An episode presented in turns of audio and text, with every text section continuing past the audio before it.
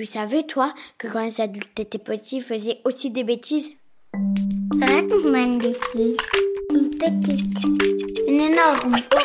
N'importe, ma ça, c'est une grosse bêtise. Oups. Catastrophe C'est pas moi. Bonjour, je m'appelle Thibaut, je fabrique des dessins animés pour les enfants et quand j'étais petit, j'ai fait une très grosse bêtise. Ça se passe pendant les années 1960 et à l'époque, ma mère, qui s'appelait Jacqueline Monsigny, présentait une émission de télévision qui se filmait dans un cirque. Et donc, moi, tout le monde me connaissait là-bas, l'équipe technique, les gens du cirque, tout le monde était très sympa avec moi. et moi, je me baladais un peu comme je voulais dans le cirque, j'étais un petit peu chez moi. Et puis, normalement, j'étais assez sage. Ce jour-là, à la pause déjeuner, j'étais un peu tout seul dans le cirque, et les coulisses, c'est-à-dire juste l'endroit qui est derrière le rideau où les artistes arrivent, où ils rentrent sur la piste, il y avait des tas de choses, et il y avait notamment la grande table d'un magicien. Oh, qu'est-ce que c'est? Et sur cette table, euh, il y avait un chapeau de forme, il y avait une baguette de magicien, il y avait des gros anneaux, enfin il y avait des tas d'objets euh, magnifiques. Et je ne sais pas ce qui m'a pris, j'ai commencé à les farfouiller dans le chapeau de forme. Là, il y a une colombe qui s'est volée. Après tous les foulards qui étaient tout mis un peu comme une petite boule, j'y ai touché puis ils se sont un peu défaits. Euh, la baguette magique, j'y ai un peu touché et j'ai senti qu'elle se défaisait, qu'il devait y avoir un ressort dedans, que ça marchait plus. Enfin bon, j'ai touché à tout. Et puis à 14h, sonnette et on entend dans le haut-parleur le réalisateur En place tout le monde, on va enregistrer la deuxième mission de la journée. Alors, ils font rentrer le public, c'est-à-dire des enfants. Et puis euh, là, ça démarre.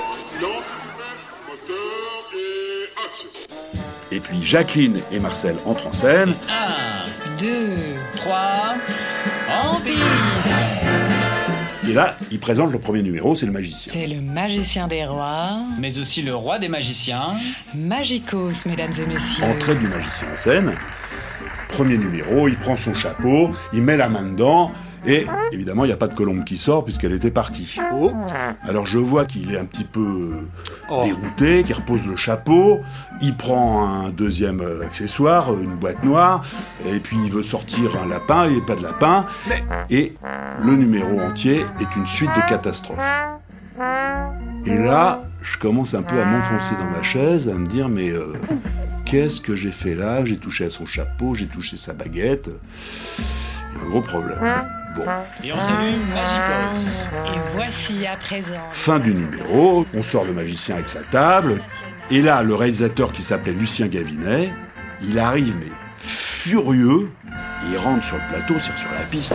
Mais Qui m'a mis un magicien pareil? On n'a jamais vu ça. Il a raté tous ses tours.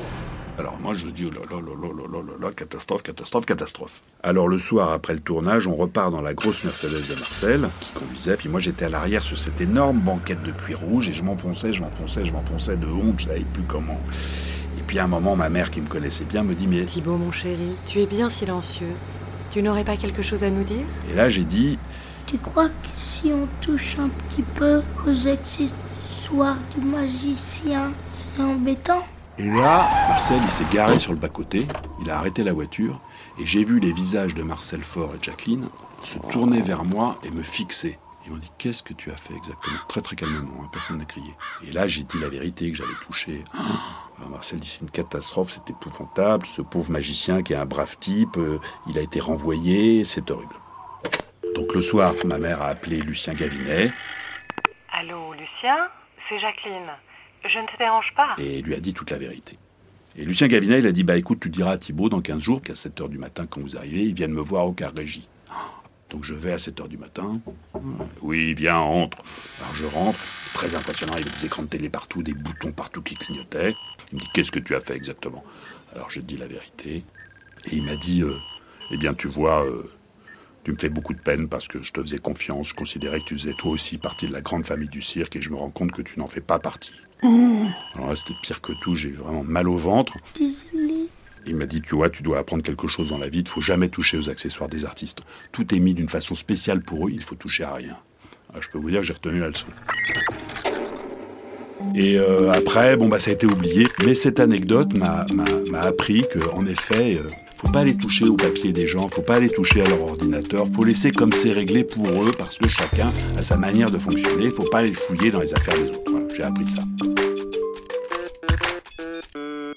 Allez, raconte-moi encore une bêtise.